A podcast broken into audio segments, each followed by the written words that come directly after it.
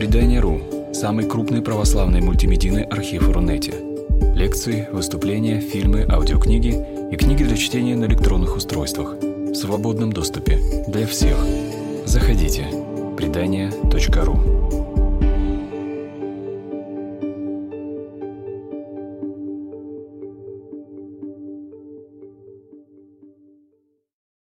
Здравствуйте, дорогие слушатели.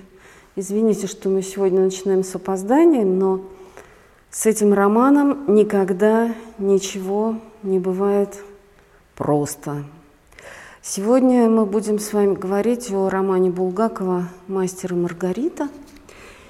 И вот здесь, в библиотеке, на площади Чернышевского выставка, которая посвящена роману и посвящена юбилею первой публикации романа. Вот в 1966 году в журнале «Москва», сначала в 11 номере, а потом в э, первом номере за 1967 э, год, был опубликован роман Михаила Афанасьевича Булгакова «Мастер и Маргарита». Этот роман вышел в невероятно урезанном виде, потому что оттуда были вычеркнуты, выстрижены целые главы, э, какие-то персонажи. И тем не менее это не помешало тому, что роман сразу же вызвал невероятный читательский интерес. И до сегодняшнего дня «Мастер и Маргарита» — это актуальное чтение. Это не просто академическая классика, которая ну, вызывает уважение, но Э, иногда может и не вызывать оживленного интереса. А вот «Мастера и Маргариту» читают, перечитывают и очень этой книгой интересуются. Затем роман появился в э, парижском издательстве «Имка Пресс», э, которое очень многие произведения русской литературы невозможно, которые было опубликовать в Советском Союзе – ввело все-таки в читательский оборот. Ну а затем уже стали появляться э, советские и вот русские издания, российские издания романа. Сразу хочу сказать вам о том, что у «Мастера и Маргариты» очень сложная текстология, потому что Булгаков сделал шесть вариантов этого романа. Он писал его 12 лет, начал работать над ним в 1900 28 году и не закончил работу, потому что то, что мы э, имеем в своем распоряжении, это э, роман, который он правил до конца своей жизни и который в конце концов э, собирала Елена Сергеевна Булгакова, вдова писателя. Поэтому в «Мастере и Маргарите» очень много нерешенных текстологических вопросов. Ну, там если это вам интересно, то можно почитать разные работы, в частности, замечательные книги, замечательные книги Лидии Марковны Яновской, которая очень много э, посвятила сил исследованию разных редакций романа. Э, таким образом, мы имеем дело с незавершенным текстом. Вот это надо тоже очень хорошо понимать, потому что Мало того, что замысел Булгакова сложен был по природе своей. Это итоговый роман, в котором он хотел э, выразить собственную философию, собственную картину мира и представление о жизни, что, конечно, никогда не бывает просто. Но помимо вот этой сложности авторского замысла, дело осложняется еще и тем, что текст не является завершенным. А Булгаков успел подвергнуть правке, при этом, кто знает, может быть, этот шестой вариант, он был бы тоже не последним, но он успел э, поправить э, первую книгу и первые главы второй книги. Плюс он написал эпилог, который в некотором смысле отменяет завершение последней главы романа, но это завершение по традиции публикаторов все равно оставляют. Хотя там последнего абзаца, где говорится об исколотой памяти мастера и о том, как они с Маргаритой движутся к покою, этого абзаца не должно быть. Но он, он, он есть. потому что Булгаков его вычеркнул, а Елена Сергеевна его оставила. Но в любом случае, как бы то ни было, у нас все-таки есть текст. И этот текст обладает невероятной э, внутренней силой и, я бы даже сказала, магией, потому что э, всякий раз, когда мы читаем и перечитываем роман, мы оказываемся внутри совершенно великолепного мира, в котором есть место и смеху, такому гоголевскому смеху, великолепной сатире булгаковской. Есть место и романтической истории, и философии, и метафизики. И этот мир обладает такой полнотой, такой жизненностью, что всякий раз, когда мы заново перечитываем «Мастера и Маргариту», мы испытываем счастье. Вот это удивительно, что даже критики романа, а критиков этих много, и прежде всего это православные люди, они признаются в том, что этот роман обладает очарованием, которому и они противиться не могут. При том, что их совершенно все там не устраивает. Они называют это повествование там, Евангелием от сатаны и всякими другими ругательными словами.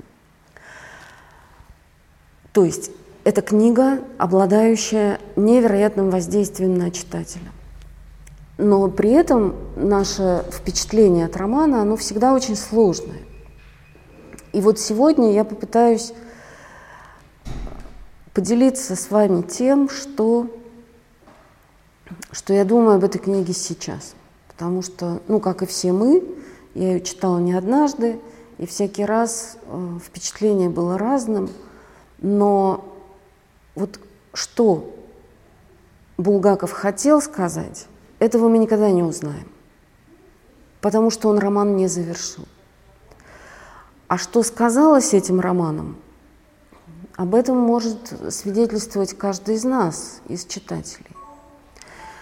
Конечно, эту книгу можно рассматривать с самых разных точек зрения.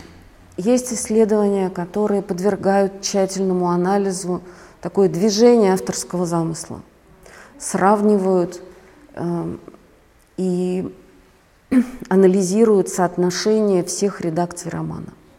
Есть исследования, которые посвящены выявлению литературных источников э, этого удивительного романа.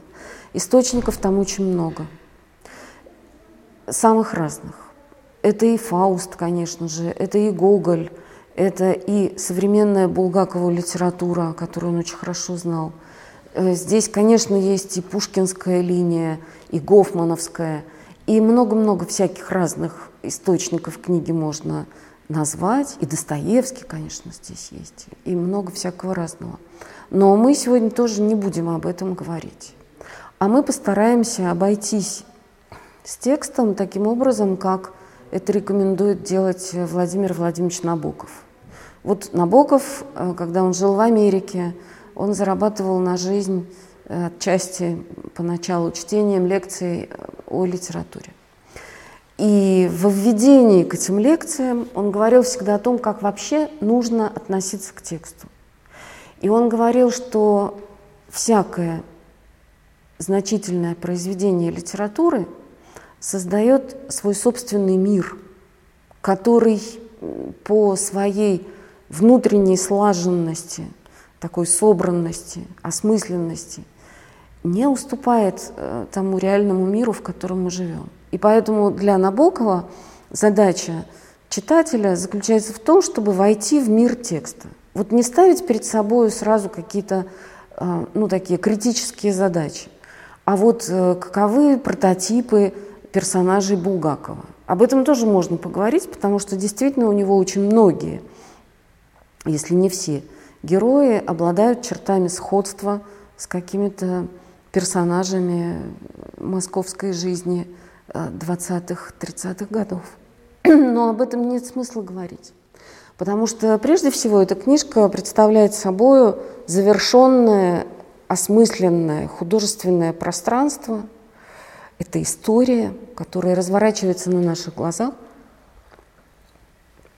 И вот я сегодня предлагаю просто войти внутрь этой истории и посмотреть что же, что же там с нами происходит. И здесь вот хочу обратить ваше внимание на что. Начинается и заканчивается роман в том виде, в каком мы знаем его сейчас. С разговора об одном и том же персонаже. В начале на Патриарших прудах в час необыкновенно жаркого заката появляются два гражданина. Первый из них – это Михаил Берлиоз, который скоро погибнет под колесами трамвая. И второй – это молодой поэт э, Иван Николаевич Панырев, который пишет под псевдонимом «Бездомный». И заканчивается роман тоже рассказом о том, как живет лет через десять, по-видимому, после событий, потому что в начале Ивану Николаевичу 23 года, нам это говорит Булгаков, а в конце говорится о том, что э, Ивану Николаевичу за 30. На Патриарших прудах появляется человек 30 или 30 с лишним лет, рыжеватый, зеленоглазый, скромно одетый человек. Это сотрудник Института истории и философии, профессор Иван Николаевич Панырев. Вот обычно, когда э, рассуждают исследователи, кто является главными персонажами романа, то одни говорят, ну, конечно, мастер и Маргарита, потому что э, главный герой всегда должен быть вынесен в заглавие. Отчасти это так. И, конечно, лирическая, такая любовная линия романа, она прежде всего связана с этими героями. И вот э, Игорь Николаевич Сухих, очень проницательный и э, профессиональный читатель этого романа, он заметил как раз, что само название «Мастер и Маргарита» ставит роман в ряд великих произведений о любви. Тристана и Изольда, да, Ромео и Джульетта и так дальше. Но это действительно так и есть. И в этом действительно большой смысл, конечно. Но вместе с тем другие говорят, нет, главный герой романа это главные герои романа это Воланд и Иешуа. Потому что вот они два полюса, да, добро и зло, и между ними должны разворачиваться какие-то отношения, и они действительно разворачиваются между ними, поэтому вот это главные герои. Но помимо всего прочего, ведь м, понятно, что начало и конец литературного произведения – это самые сильные точки. И тот, кто появляется в начале и в конце, это очень важный герой. И вот с моей точки зрения, Иван Николаевич бездомный, тот, кто смотрит на всю эту историю глазами абсолютно чистыми и невинными. Там в первом разговоре с Воландом – Воланд ему говорит, ну, вы-то, конечно, человек девственный, в смысле никаких книжек не читали и культурой никак не затронуты. И он говорит, ну, вообще, конечно, да. И вот этот человек, да, совершенно не думающий ни о каких э, там культурных ценностях, он становится в конце книжки профессором, который работает в институте э, философии и истории. И более того, об этом персонаже – на последних страницах романа мы узнаем еще одну прекрасную вещь. Когда мастер прощается с Иваном Николаевичем, то между ними происходит такой очень хороший разговор. А, я улетаю навсегда и пришел к вам лишь с тем, чтобы попрощаться. Я это знал, я догадался. Тихо ответил Иван и спросил, вы встретили его? Да, сказал мастер. Ну и дальше, ну его здесь имеется в виду Воланда, да? Иванушка посветлел и сказал, я ведь слово свое сдержу, стишков больше писать не буду. Меня другое теперь интересует. Я другое хочу написать. Я тут пока лежал, знаете ли, очень многое понял. Мастер взволновался от этих слов и заговорил, присаживаясь на край Иванушкиной постели. А вот это хорошо, это хорошо. Вы о нем продолжение напишите. Иванушкины глаза вспыхнули. А вы сами не будете разве? Тут он поник головой и задумчиво добавил. Ах да, что же это я спрашиваю? И вот здесь я задаю себе вопрос. А вот этот он, которого встретили, вы встретили его? И он, про которого продолжение напишите, это одно и то же лицо или нет? И рискну предположить, что нет – Потому что когда Иван говорит, вы встретили его, то имеется в виду, вы встретили вот этого таинственного незнакомца, да, вот этого самого профессора Воланда, профессора черной магии, который привел, э, встреча с которым и привела Иванушку в сумасшедший дом. Вы встретили его, мастер отвечает «да». Но потом, когда он говорит, а вы о нем продолжение напишите, вы о нем продолжение напишите, то это уже, это уже другая история, потому что роман, роман мастера, этого безымянного героя, да, которого мы знаем только как мастера, это роман о евангельской истории, о Пилате Иисусе Христе. И тогда получается, что о нем это, наверное, все-таки об Иисусе, потому что ведь сначала все э, крутится вокруг э, поэмы, которую Иван Николаевич написал о Христе. И в этой поэме он изобразил Иисуса самыми черными красками. А Михаил Александрович Берлиоз говорит, что все это неправильно, потому что задача в том, чтобы доказать, что Иисуса не существовало. Тут появляется Воланд и говорит, нет, Иисус был, он есть. И он рассказывает им первую главу романа «Мастера». То есть оказывается, что первая глава романа – это как раз э, доказательство. Оно очень странное, но тем не менее это доказательство подлинности, почему-то в контексте булгаковского повествования, подлинности э, существования Иисуса Христа. И когда Иван говорит о нем, то это, наверное, все-таки о Христе. Но он не пишет роман, вот что еще интересно. Он становится профессором э, истории и философии. И это тоже важно, потому что вот это отметил Александр Архангельский в своей очень замечательной лекции о мастере и Маргарите. Он говорит там о том, что Иешуа появляется как герой романа мастера – но в повествовании московском он не появляется вообще. И в этом есть некоторое целомудрие автора, ну, в данном случае Михаила Афанасьевича Булгакова, потому что писать о Христе практически невозможно. Ну, то есть можно, как историк, изучать э, свидетельства э, евангельские, и можно как философ размышлять о словах Иисуса, которые донесены в тех же Евангелиях. Но изображать его, делать его литературным персонажем, ну, как-то вот не получается. То есть получается, что очень странным образом Иван Николаевич, который начал с того, что изображал Иисуса самыми черными красками, заканчивает как человек, можем предположить, основываясь на тексте, верующий и размышляющий. И тогда, как мне кажется, мы можем э, вот о чем подумать. О том, что ведь смысл романа Булгакова не в последнюю очередь заключается в том, чтобы посмотреть на состояние умов и душ, каким оно было через 10 лет после революции и через 10 лет после начала построения того государства, которое атеизм сделало просто ну, частью своей э, доктрины, своей политики.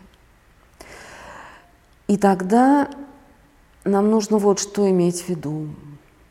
То, что и Иешуа, которого изображает мастер, это не Иисус, а это именно то представление об Иисусе, которое может возникнуть у человека – очень интеллигентного, но все-таки прошедшего через 10 лет вот этого обезбоженного опыта.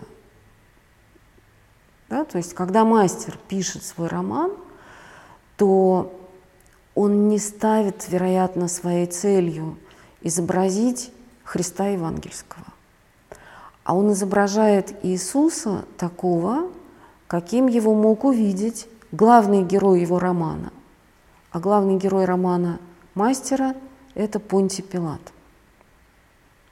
Конечно же, это Понти Пилат. Но об этом мы с вами вот чуть позже поговорим. Что это за роман и о чем роман мастера говорит.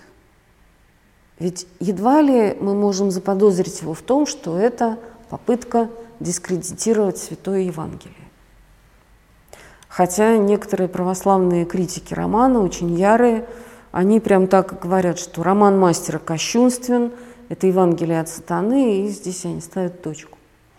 Мне кажется, ну, как бы не, не так все просто. И мы сейчас к этому вернемся.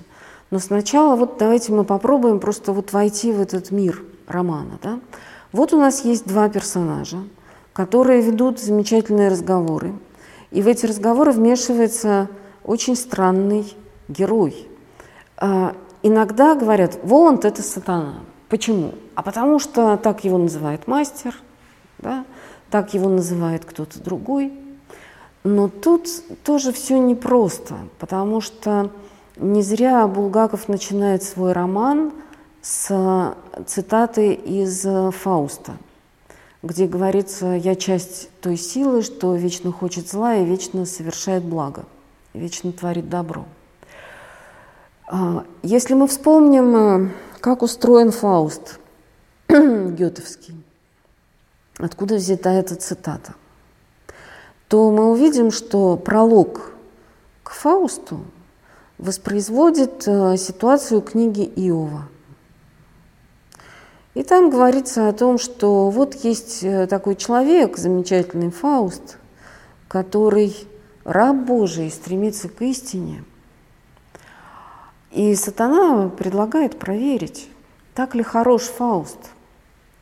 То есть э, договор, который в библейской книге Иова заключает Бог с сатаной, ну, не то чтобы договор, но позволение. Сатана говорит, давай испытаем э, твоего служителя Иова, так ли он хорош, будет ли он благочестив и праведен, если мы лишим его там, того и сего 23-го. Да? И Бог говорит, да, только жизнь его сохрани, а так все можешь. И то же самое происходит в прологе Фауста. То есть и в той, и в другой ситуации мы имеем дело с испытанием, с искушением. И странным образом вот это самое зло, которое действует, оказывается подчинено Богу. То есть и в том, и в другом рассказе, и в книге Иова, и в книге э, Гёте «Фауст» зло не переходит назначенные ему Творцом пределы. То есть мы не имеем дела с ситуацией, где у нас тьма и свет играют в какие-то равноправные игры. Нет. Зло действует только в тех границах, которые ему дозволены. И я думаю, что именно с этим связана некоторая странность изображения э, Воланда в романе.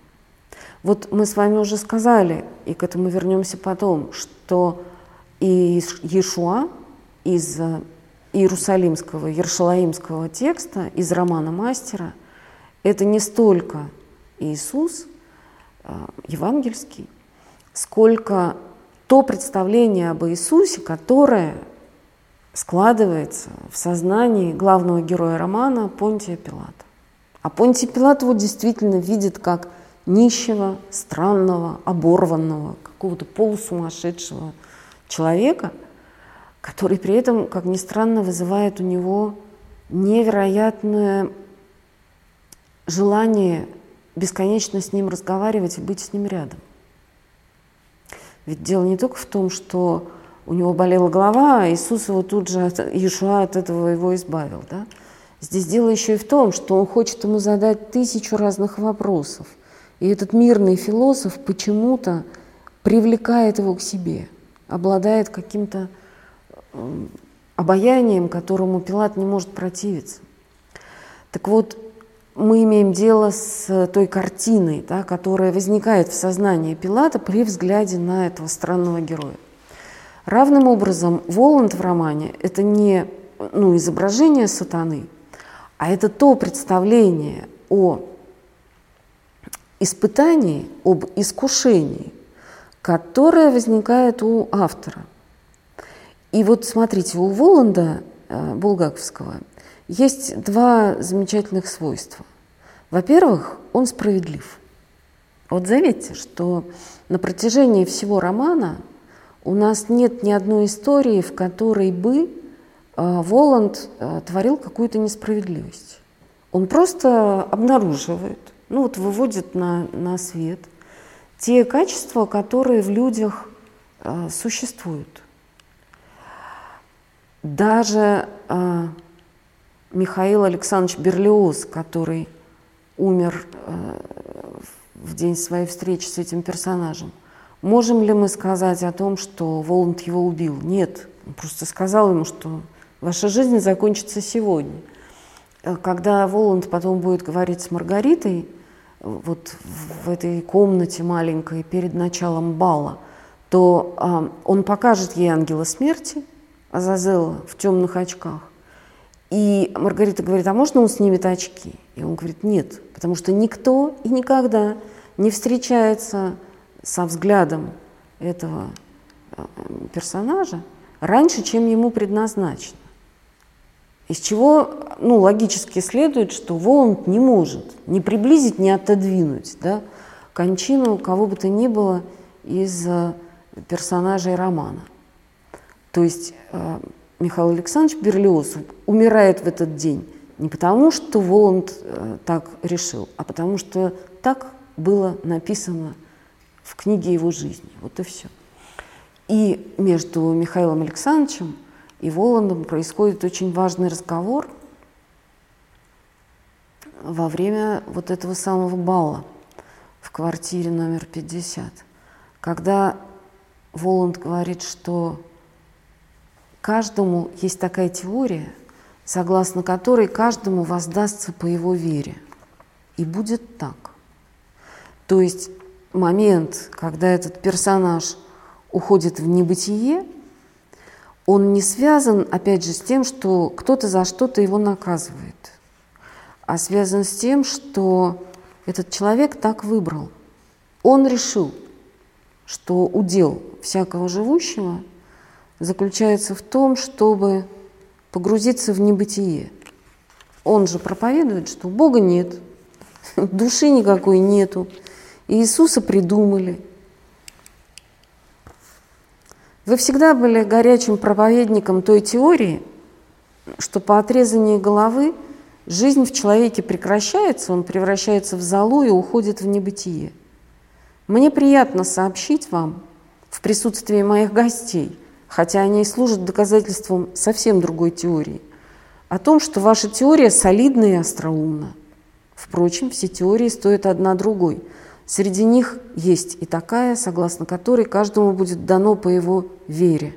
Да сбудется же это. Вы уходите в небытие, а мне радостно будет из чаши, в которую вы превращаетесь, выпить за бытие. А вот это очень странные слова, посмотрите – ну, если, если сатана, если Воланд – это сатана, то сатана – это враг Бога и враг всякой жизни, и, конечно, враг бытия. И вдруг он поднимает чашу за бытие. Он говорит, ты идешь туда, э, куда ты выбрал, по тому пути, который ты выбрал, а мы пьем за бытие. И дальше там еще одна история после этого, история про наказанного, э, про наказанного предателя. И вот тут я не могу не вспомнить еще один источник э, мастера и Маргариты, о котором, может быть, пореже говорят, чем о Гоголе или э, там э, Гёте, но это важный источник. Это божественная комедия Данте. А вот у Данте Алигьери ад устроен таким образом, что там каждый получает то, что он выбрал. Вот это такая теория – ну, о теориях нам только что сказали, да, что все теории стоят друг друга. Но эта теория дантовская, она вполне себе христианская, потому что мы же знаем из учения церкви, что Бог дает человеку бесконечную свободу. Эта свобода реализуется в наших выборах и поступках. И поэтому, если человек выбирает зло, то он и получает то, что он избрал. Вот особенность Э, дантовского ада заключается в том, что там все э, страдания грешников да, во всех девяти кругах, они абсолютно соответствуют их жизненному выбору. То есть человек не наказуется за грех, а он просто оказывается э, в свободном, в свободном общении с этим грехом, который он выбрал. Вот ты этого хотел, ну ты это теперь получаешь. Не наказание, а результат свободы мы видим вот в этих кругах Дантовского ада. И на самом дне ада находятся предатели. И вот эта тема предательства в романе очень важна, потому что ну, там несколько предателей появляются. Это вот этот самый барон Майгель, который будет убит э, в финале бала в квартире номер 50. Это Иуда, и это сам Пилат, между прочим, потому что Пилат тоже совершает предательство, о чем мы сейчас немножко поговорим.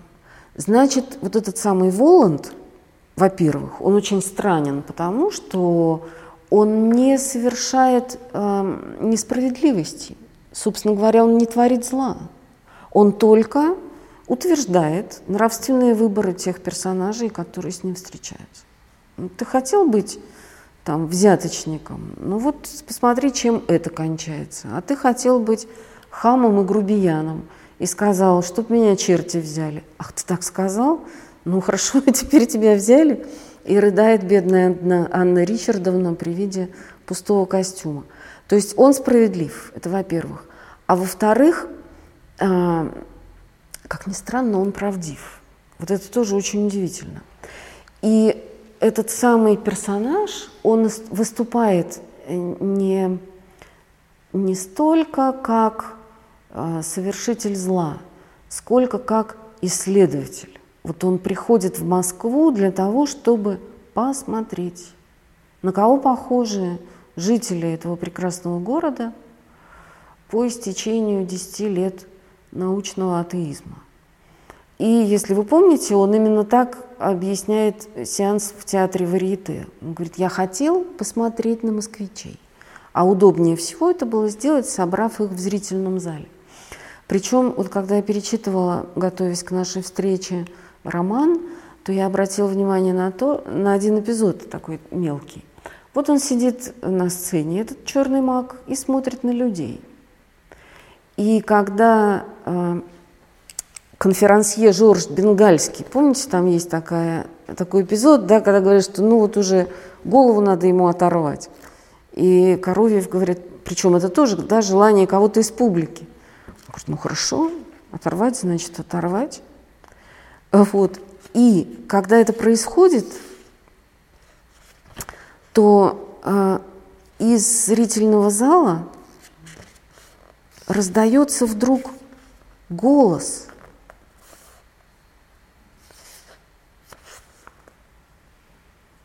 Вот, голову ему оторвать, сказал кто-то сурово на галерке. Как вы говорите, Ась? Тотчас оторвался на, отозвался на это безобразное предложение Фагот. Голову оторвать – это идея. Бегемот – делай, айн свайдрай. И вот кот откручивает голову этому бедному, и в этот момент, ради бога, не мучьте его. Вдруг, покрывая гам, прозвучал из ложи женский голос, и маг повернул в сторону этого голоса лицо – то есть ему интересно это. Что один человек говорит, да голову ему оторвать. Ну, может, это и шутка, но в каждой шутке есть доля шутки, да? А вот когда женский голос говорит, ради Бога, не мучьте его. Вот в этот момент Воланд с интересом пытается увидеть, кто же это сказал. Простить, простить, раздались вначале отдельные, преимущественно женские голоса, а затем они слились в один хор с мужскими. Вот забегая вперед, скажу вам, что тема прощения, на мой взгляд, она в романе прям вот центральная. И мы об этом тоже сейчас немножко поговорим. Ну и вот после этих просьб замечательных, да, голова водворяется на место, и бенгальского отпускают.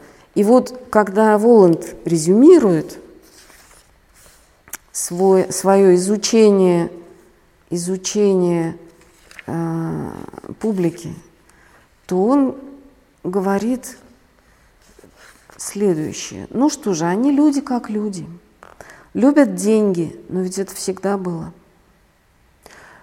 Человечество любит деньги, из чего бы те ни были сделаны, из кожи, бумаги, из бронзы или золота. Ну, легкомысленны, ну что ж. И милосердие иногда стучится в их сердца. Обыкновенные люди, в общем, напоминают прежних, квартирный вопрос только испортил их. Так вот, а, смотрите, оказывается, что он исследователь. Он не просто явился в Москву для того, чтобы там навести какой-то сатанинский беспорядок. Наоборот, он наводит порядок. И это очень странный герой поэтому. И поэтому мне кажется, что этот роман не имеет никакого прямого отношения там, к христианской картине мира, а он имеет отношение к той картине мира, которая складывалась у Михаила Булгакова вот в эти 30-е годы, когда он этот роман пишет, с 28 до самой смерти, да, до 40 -го года. А, и вот тут что хочу сказать. Булгаков был, как известно, сыном профессора Киевской духовной академии, да, Афанасия Ивановича Булгакова. Оба деда Булгакова и по отцу, и по матери были священниками. То есть это человек, для которого православие, христианство, вот эта церковная среда, это была родная, родная среда, родная стихия. Но вот могу предположить, что с Булгаковым произошло что-то похожее на то, что случилось с Фридрихом Ницше, у которого тоже вся семья была сплошные пасторы. Он э, так перегрузился этим бытовым э, таким как бы повседневным христианством, потому что христианство не может быть повседневной рутиной. Это свет и огонь. И вот когда человек воспринимает христианство как такую унылую повседневность, как, э, как то, что стало скучным, понимаете, то тогда с ними происходит какой-то внутренний кризис. Я не хочу сказать, что там родители и дедушки э, Ницше или Булгакова были плохи. Я хочу сказать, что произошла какая-то трагическая история, вот непонимание, да, когда человека вышибает из традиции по каким-то причинам. И вот Булгаков не мог принять такое простое повествование э, в традиционных координатах. И не он один, между прочим. Потому что вот этот конфликт с официальной церковностью – это примета русской жизни начала XX века. Именно тогда начинается такой религиозный поиск русской интеллигенции, да, из которого очень много всего прекрасного вырастает, в частности, и обновление церкви, и новое богословие, и много чего хорошего. Но вместе с тем возникает и множество опасных путей, на которых там э, теория двух бездн, да, что вот надо и по пути светлому, и по пути темному идти до конца, и в этом и есть истина. И мне кажется, что в каком-то смысле Михаил Афанасьевич оказался не чужд вот этим духовным экспериментом своего времени. Да? Вот. А теперь дальше, смотрите. Значит, у него есть вот этот странный персонаж, который э, является собой справедливость. Но у нас есть и другой полюс, который э, говорит о милосердии. И милосердие иногда стучится в их сердца, замечает Воланд. И тот, кто является собой абсолютное милосердие, то есть вот евангельский Христос.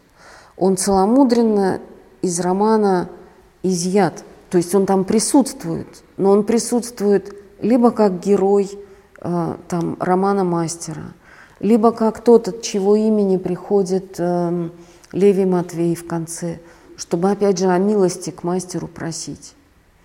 Он приходит как тот, о ком ну, Булгаков целомудренно молчит – и с моей точки зрения это очень хорошо.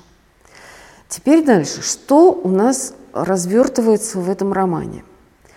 Ну, во-первых, вся вот эта московская дьяволиада, Да, все вот эти удивительные персонажи, неимоверно смешные и очень жалкие, которых архиепископ Иоанн Шаховской в своем э, маленьком таком эссе, посвященном роману, он их назвал полурасчеловечившимися.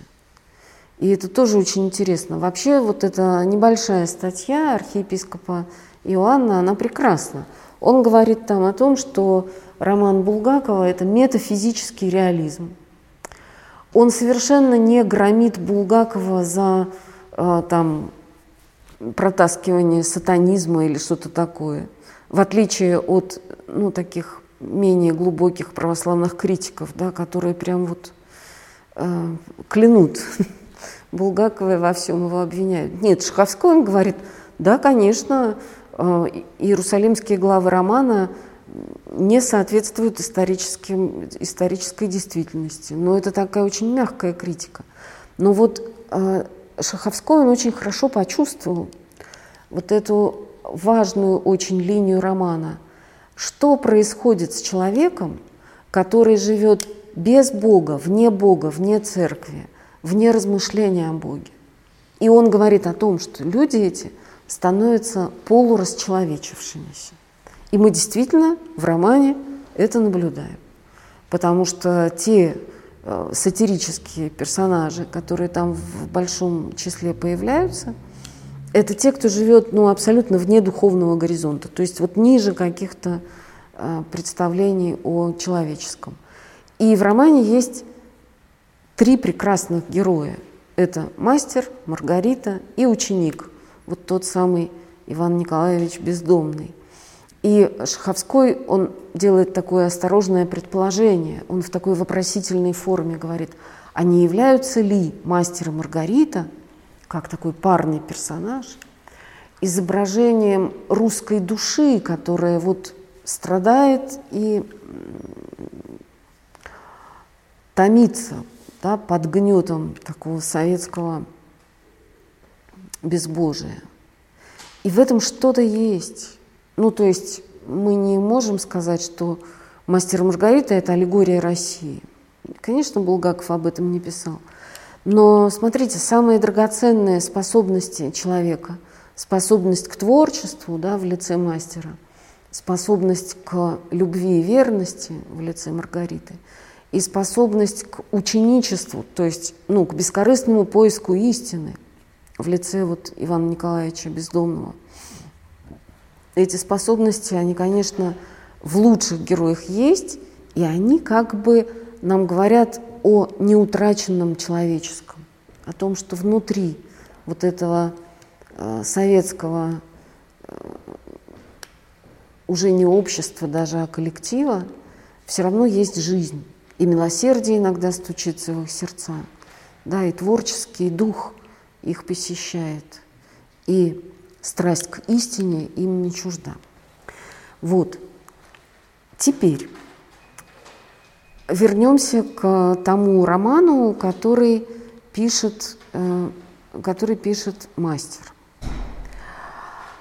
Мне кажется, что это очень важная часть повествования, потому что в этом романе говорится о двух очень важных вещах. Во-первых, о предательстве и прощении, ну или там желании прощения. А во-вторых, там говорится о человеке перед лицом власти. А ведь это тоже очень важная часть романа – вот прямыми словами, ни про какую там сталинскую, э, ни про какой сталинский террор там не сказано. Но тем не менее, все вот эти зловещие персонажи сталинской истории, такие как там Егода и другие э, главные деятели НКВД, там есть. Э, все приметы времени, э, а именно – какой-то невероятный страх, который всех преследует. Вот все герои, даже бесшабашный Степа Лиходеев, они все равно живут э, в диком страхе. Как только он узнает о том, что Берлиоз исчез, он тут же начинает вспоминать какой-то разговор на кухне, какую-то статью, которую он написал. То есть он начинает думать вот именно об этом, да, за что теперь ну, его могут посадить, если уже взяли Берлиоза. А вот эта атмосфера страха, она в романе Булгаковском очень-очень явлена. Но в то же время там есть некоторая а, такая зачарованность и восторг даже а, перед государственной властью. Потому что вот эти всеведущие, вездесущие и всемогущие персонажи, которые есть в московском уровне романа, они появляются и в Иерусалимском. Вот один из самых потрясающих, таких художественно убедительных и незабываемых э, персонажей романа – это Афраний, начальник тайной службы Понтия Пилата, который все может, всех знает, все понимает, и для него нет ничего невозможного. Это такой супергерой. Ну, там, Джеймс Бонд по сравнению с ним просто там, начинающий. Да? И Булгаков об этом пишет с ужасом и в то же время с каким-то ну, невероятным восхищением. И это очень слышно. То есть история это о том, как как пронизана жизнь государственной властью, как эта власть многолика и действительно всемогущая, как от нее никуда не уйти. И вот на сегодняшний день мне кажется, что вот этот мистический, фантастический слой романа, он связан с какой-то ну, такой мечтой о свободе. Потому что вот действительно есть невероятно мощная прекрасно устроенное, всесильное государство, от которого деться абсолютно некуда, потому что оно проконтролировало все сферы нашей жизни. Оно присутствует. Это и э, Советская империя, и Римская империя, и, да и любое другое сильное государство. Кому как не нам сегодня понимать, что от судеб защиты нет, что мы, так сказать, все находимся внутри очень выстроенной и непобедимой государственной системы. Это правда. Но Булгакову мечтается о том, что есть какая-то сила, какое-то дыхание свободы, которое может прийти и вторгнуться вот в эту прекрасную, э, очень четко действующую государственную машину. Вот когда Маргарита встречается с так называемой нечистой силой и совершает свой прекрасный полет. Ну, это, наверное, э, те страницы романа, которые обладают самой большой такой магией. Они очень вдохновенные и прекрасные. И любой читатель, он перечитывает этот роман еще и для того, чтобы заново совершить вот этот чудесный полет с Маргаритой. Да? Так вот, когда она э, летит, то она говорит свободно свободно. Потому что, на мой взгляд, «Мастер и Маргарита» – это роман, в котором Булгаков э, пытается открыть для себя вот именно это пространство свободы, которого ему очень и очень не хватало, потому что, ну, об этом написано в любой книге, посвященной творчеству Булгакова. Вот этот самый затравленный, ошельмованный автор, мастер – о котором писали разгромные статьи «Все, кому не лень», это сам Булгаков, потому что он же только что подвергся в конце 20-х, начале 30-х годов травле, и истории, которые связаны с его там драматургией, они описаны не только в театральном романе, но и в «Мастере и Маргарите» тоже. Вот эту невероятную боль человека – Э, на которого не плюнул только ленивый, да, человека э, отвергнутого и, и преданного, и выставленного на позор собственной, казалось бы, своей средой, писателями, теми самыми. Эта история, она, конечно, и в «Мастере и Маргарите» есть, и она вполне себе автобиографическая. И поэтому, когда он говорит о том, как наказуются эти писатели, да, то он, конечно, ну, как ребенок, да, вот у нас у всех, может быть, в детстве были какие-то истории, когда мы были там обижены несправедливо за что-нибудь. И мы мечтали о том, вот, ах, я этим задам своим гонителям и врагам. Э, он делает ровно то же самое, потому что вот он наказывает своих врагов, да, он обретает собственную свободу, и эта картина мира, которую он здесь изображает, это вот та самая мечта о том, что в мире все-таки есть справедливость, и она может осуществиться, несмотря на то, что мы живем в мире непроницаемо правильном, регламентированном и контролированном. То есть вот он нам показывает, как чудесным образом, да, как какой-то ветер свежий в этот мир вмешивается, входит какая-то иная сила. Сила не от мира сего. И она наводит порядок, восстанавливает справедливость, возвращает свободу и позволяет любви победить э, зло э, этого падшего мира. Собственно, именно это и происходит с Маргаритой и с мастером. Да? Рукописи не горят, творчество бесценно и драгоценно, и любовь побеждает все, включая э, ужас, безумие и смерть. Вот, собственно, эту замечательную мечту Булгаков и осуществляет в своем романе. И именно поэтому этот роман нам так нравится, нам так хочется его перечитывать. Потому что, да, это история про победу любви, творчества и жажды истины. И этим эта история прекрасна. Но помимо вот, этой, э, вот этого сюжета, да, такой мечты о том, чтобы правда восторжествовала и вещи встали на свои места, в этом романе есть еще одна очень важная тема, это тема прощения. И вот напоследок мне бы хотелось именно об этом, может быть, и поговорить. Дело в том, что и герои мастера и Маргариты – это люди несовершенные. Ну, что называется, на совести устало и много зла. Много зла на совести у всех в этом романе, в том числе и у прекрасных, любимых читателями Маргариты и мастера. Это правда. Много зла на совести у каждого из нас, включая и автора этого романа. И поэтому, как мне кажется, к концу жизни вот он решает эту очень важную проблему.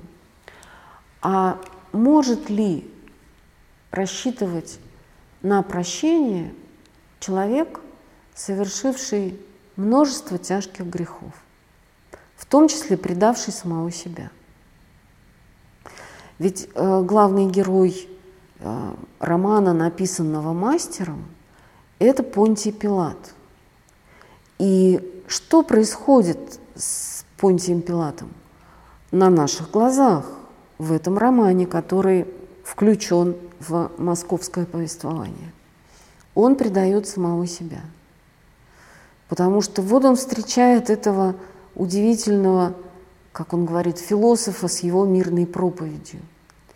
Этого человека, который внутри полного унижения, а, и, и ничтожество несет какую-то удивительную силу и мудрость.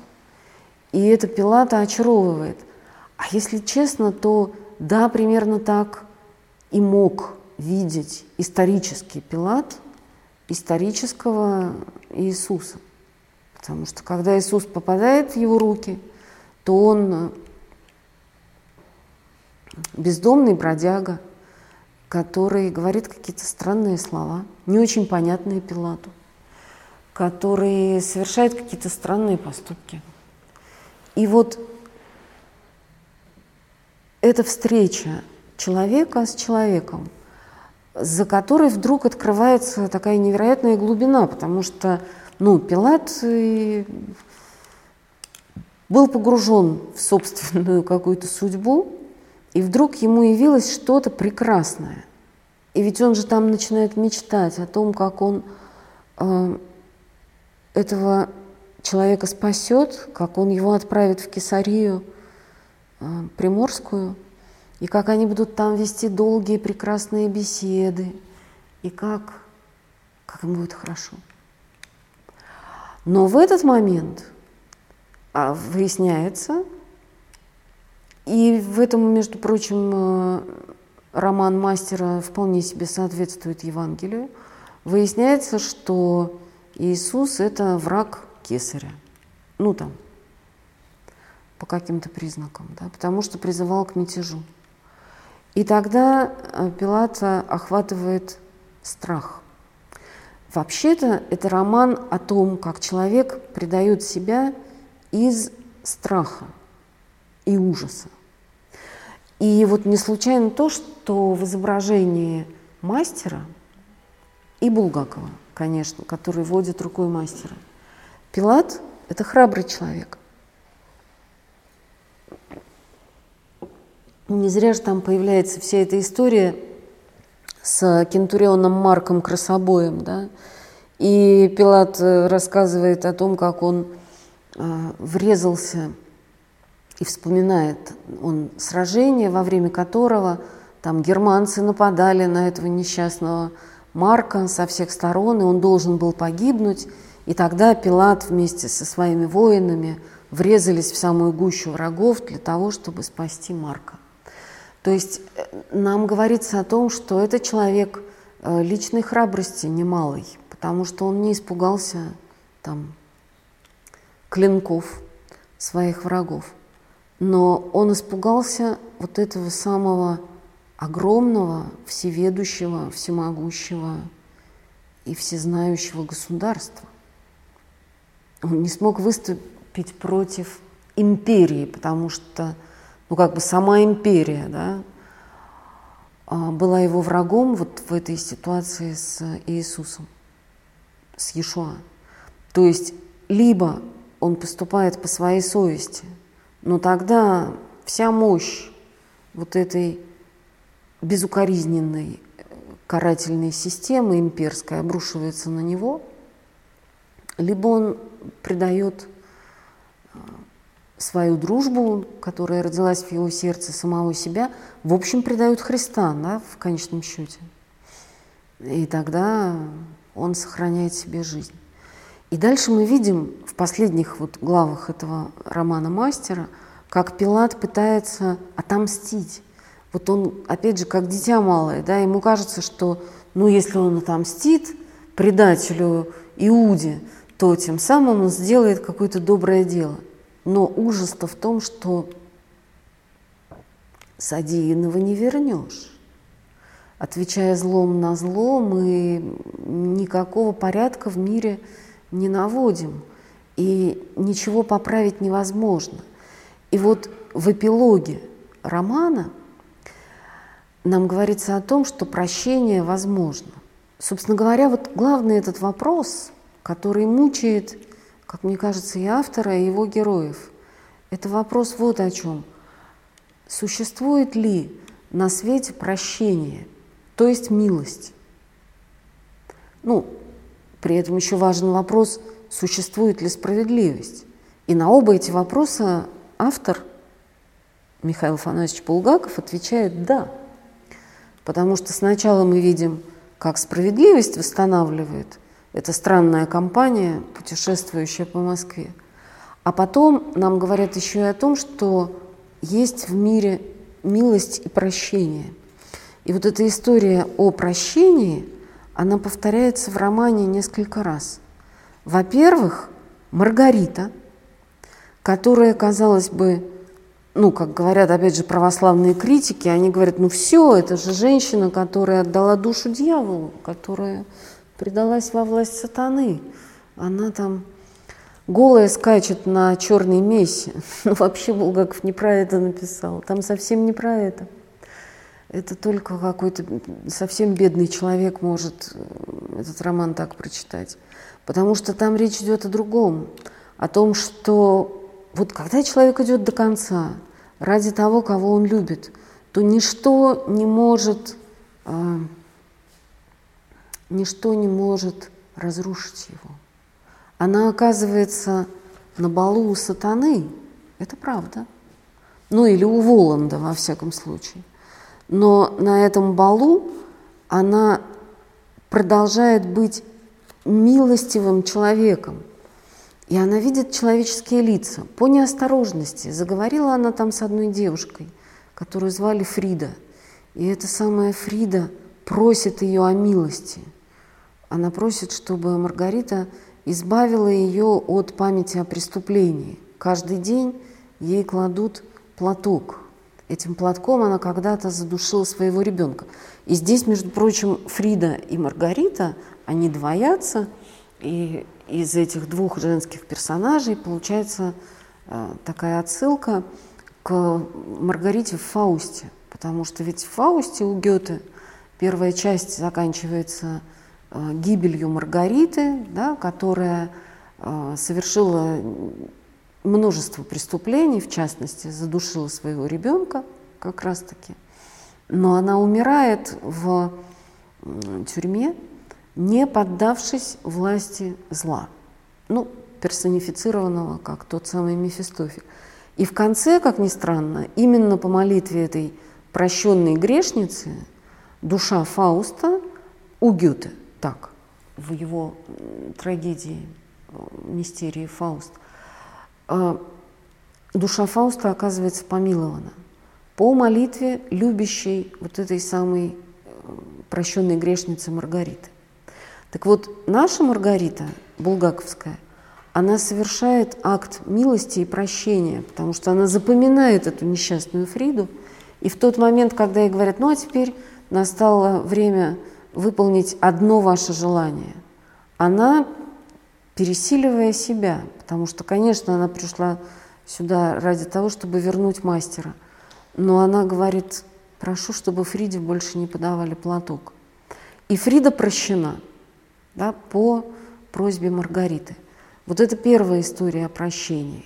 Потом будет еще одна история. История о том, как простили Понтия Пилата. И как простили мастера.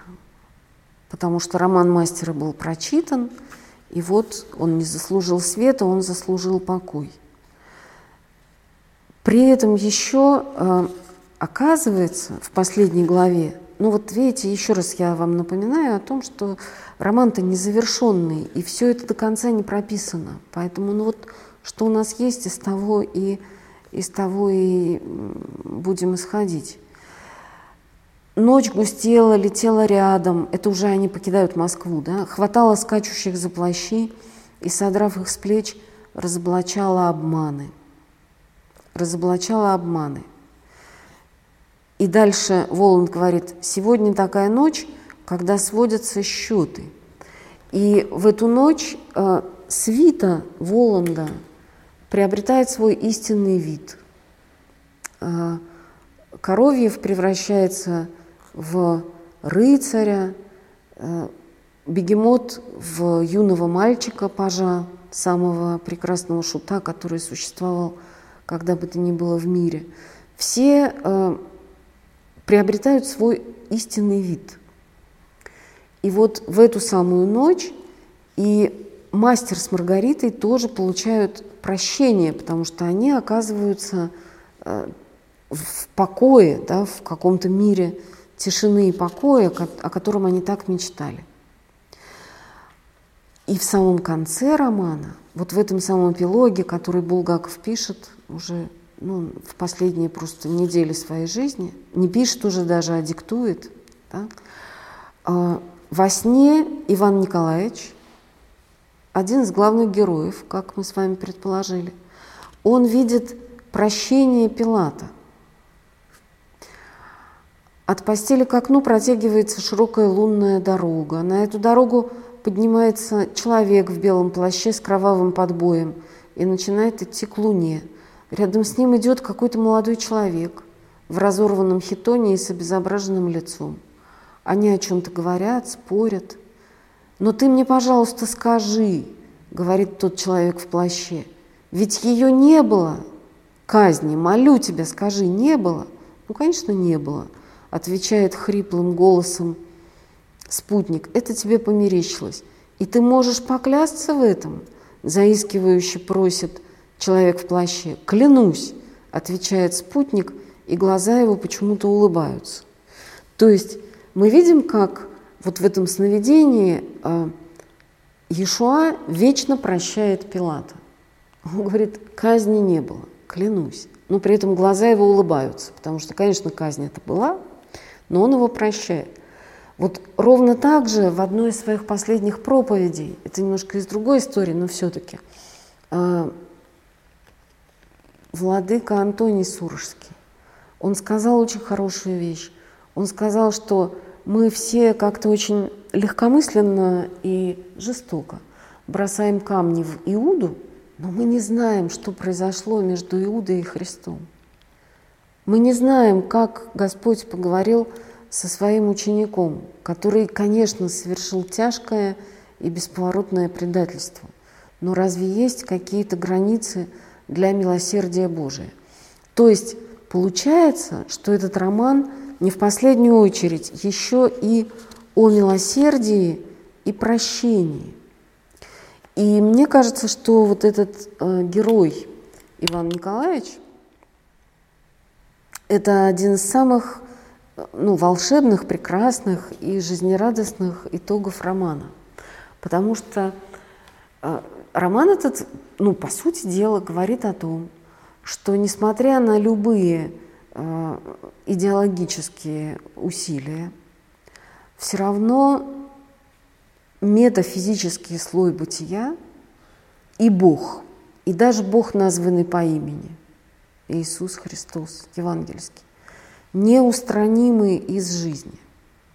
Потому что вот произошла такая странная история, но в результате этой истории Иван Николаевич, ну, по-видимому, стал а, пробужденным человеком.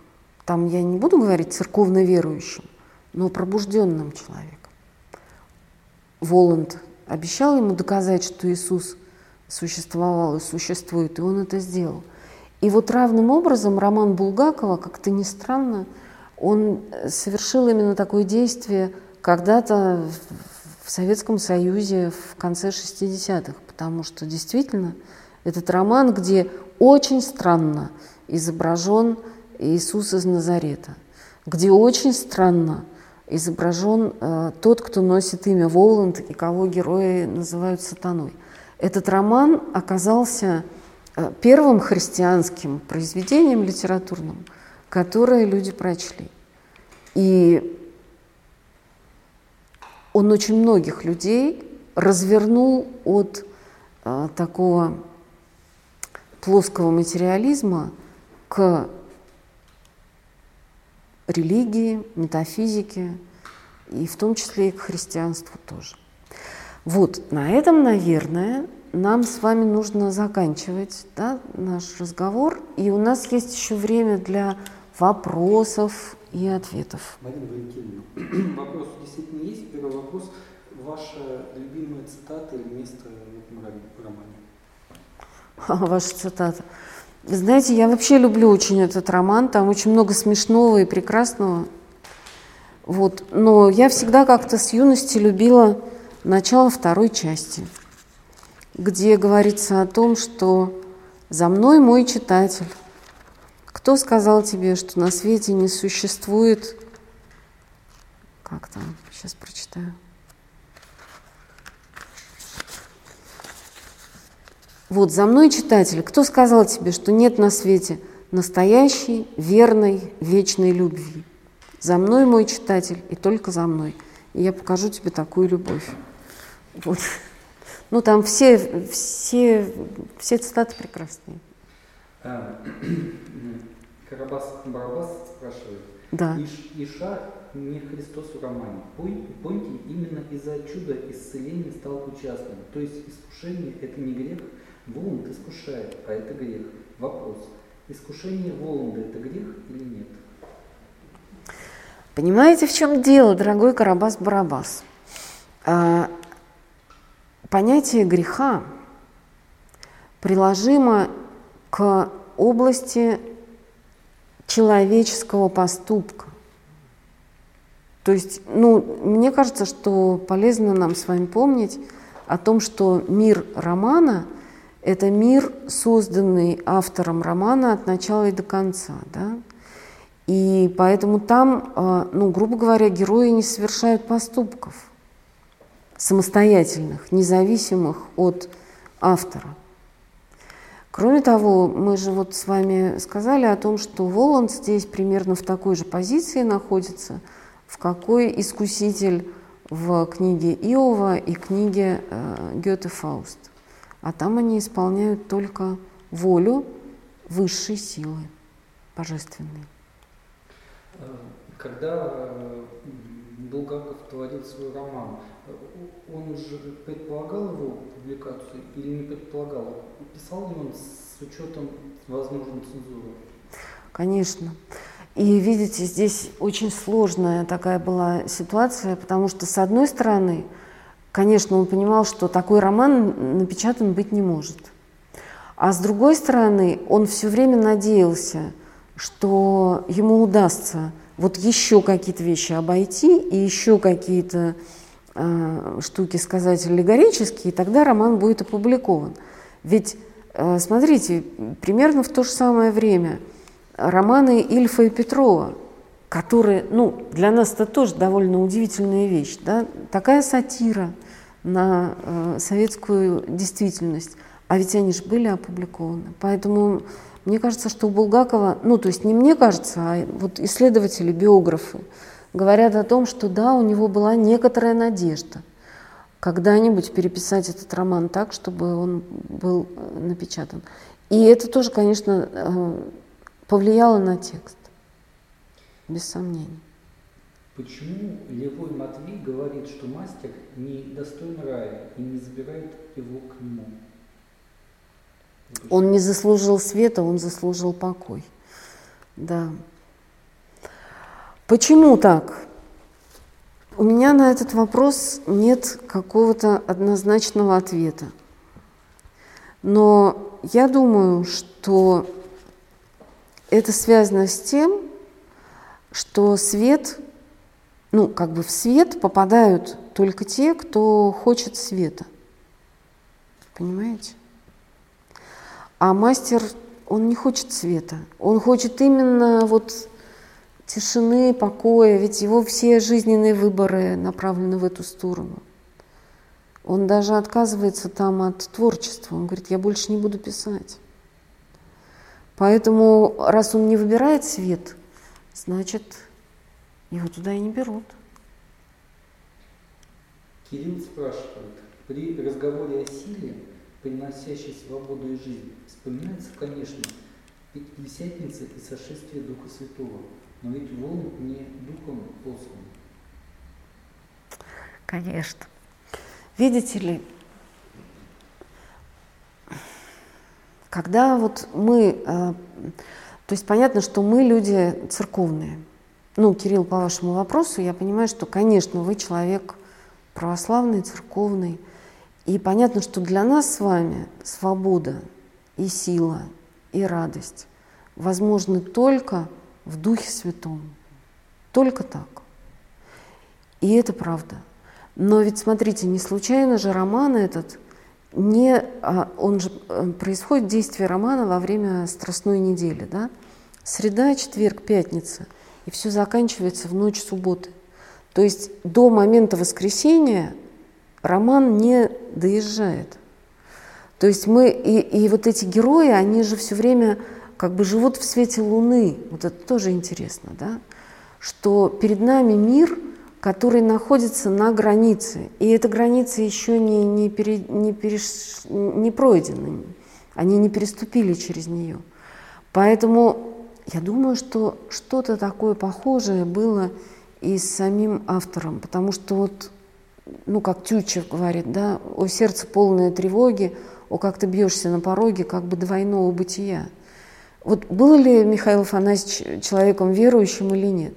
Я не знаю, потому что читая его какие-то там дневники, книжки о нем, я не могу дать на этот вопрос какого-то однозначного ответа. Поэтому Если мы можем написать роман, в котором вот прямо все будет названо своими именами, и Пятидесятница будет действовать в каждой странице, давайте его напишем. Булгаков написал такой роман, который он сам мог написать. Эта книга очень честная.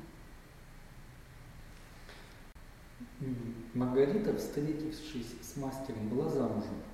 Приняв дар от Воланда, летая, вы полагаете, что она свободна? Свободна от чего? Она была замужем. И, между прочим, она сама по этому поводу очень стыдится и, и переживает. Там есть э, несколько мест, где она говорит о том, что она испытывает страшную вину перед своим прекрасным мужем, хорошим человеком, от которого кроме добра она ничего не видела.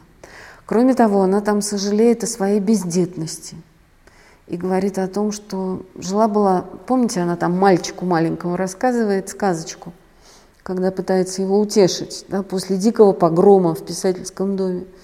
И она говорит, вот жила-была тетенька одна, и у нее ни детей не было, ни вообще счастья не было. То есть Маргарита вовсе не является каким-то совершенным человеком. Конечно, ну там она виновата, да, и по всяким моральным и, и, и христианским представлениям она виновата. Она это знает не хуже нас с вами. Но при этом от чего она свободна? Почему она чувствует себя свободной? Ведь дело не в том, что она освобождается от каких-то моральных там запретов или э, э, там от своего мужа, да, не про это, а про то, что все то время, что она была разлучена с мастером и не знала о его судьбе, она была в страхе, ужасе и неизвестности. И вот этот страх и эта тоска ее э, тяготили. И вот в этот день, когда она встречается с Азазелло, с этой всей компанией, она уже, ну, как бы молится, да, и говорит мастеру, обращаясь к нему, отпусти меня на свободу, потому что либо я хочу знать, что с тобой, либо я не, э, хочу забыть. Так вот, она освобождается. Почему она свободна? Потому что она освобождается от э, этого страха и тоски. Но вместе с тем Понимаете, вот когда Булгаков изображает вот этот свободный полет, я думаю, что за этим стоит еще ну, такая почти детская вот мечта, да? Как можно взлететь над этой землей, где на твои произведения печатают омерзительные рецензии, да? где ты живешь там полжизни в коммунальной квартире, и там все выедают тебе мозг и печень, где есть место предательству, ужасу, разным страстям и разным грехам. Как над этим всем взлететь? И вот она взлетает, его героиня. И она чувствует себя свободной в этот момент. Как произошла встреча с этим, у вас с этим романом? Встреча произошла классическим образом. Когда я была студенткой университета, мне дали почитать хорошие люди – ксерокопию публикации в романе э, в журнале «Москва». Вот. А потом уже, ну, как-то в мои руки попала и книжка, а потом уже как драгоценность мне подарили прямо этот роман зелененький, я его очень любила. Вот.